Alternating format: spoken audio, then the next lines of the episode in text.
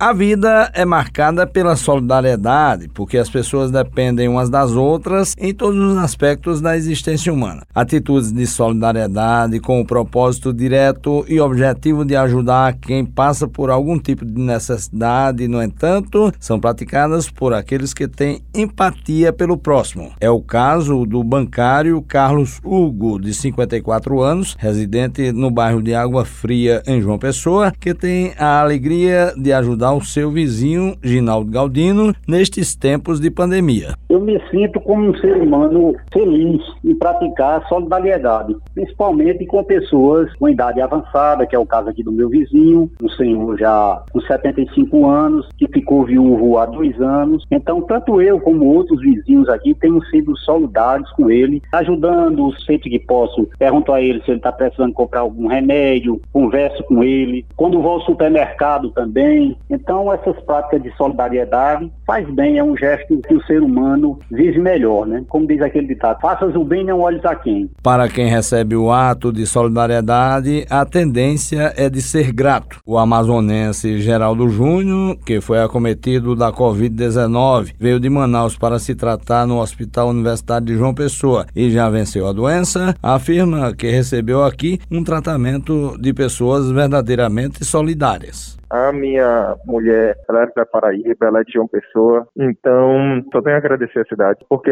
acolheu, cuidou, se entregou, teve a dedicação de todos os profissionais lá do hospital universitário com a gente, sempre foram muito solícitos, muito compreensíveis com a nossa situação, então já que a pauta é gratidão, solidariedade, eu só tenho a agradecer a cidade de uma pessoa, em especial o hospital universitário que nos acolheu, nos ajudou e fez a gente se curar dessa doença, né? Como também o Hospital Padre Zé, lá que nos acolheu posteriormente, após a alta, foi de uma grande valia. Acolheram, nos ofereceram alimentação, dormitório, tudo de uma forma assim, brilhante, gigantesca, vamos dizer assim, a ação de cada um de vocês aí da de uma pessoa. A psicóloga Simone Lira explica que a solidariedade é de grande importância em momentos de crise e de luto, como esse de pandemia que estamos passando. Tanto o luto como esse momento de pandemia, ele tendenciam ao isolamento, né? Nesse momento é necessário isolamento, mas a gente não precisa do distanciamento afetivo. E a solidariedade vem justamente ajudar e se fazer presente naquilo que é possível, comprar um pão, levar na casa de alguém, levar alguma comida que a pessoa goste, doar-se, porque nesse momento nós temos que ter suporte mais do que nunca uns dos outros.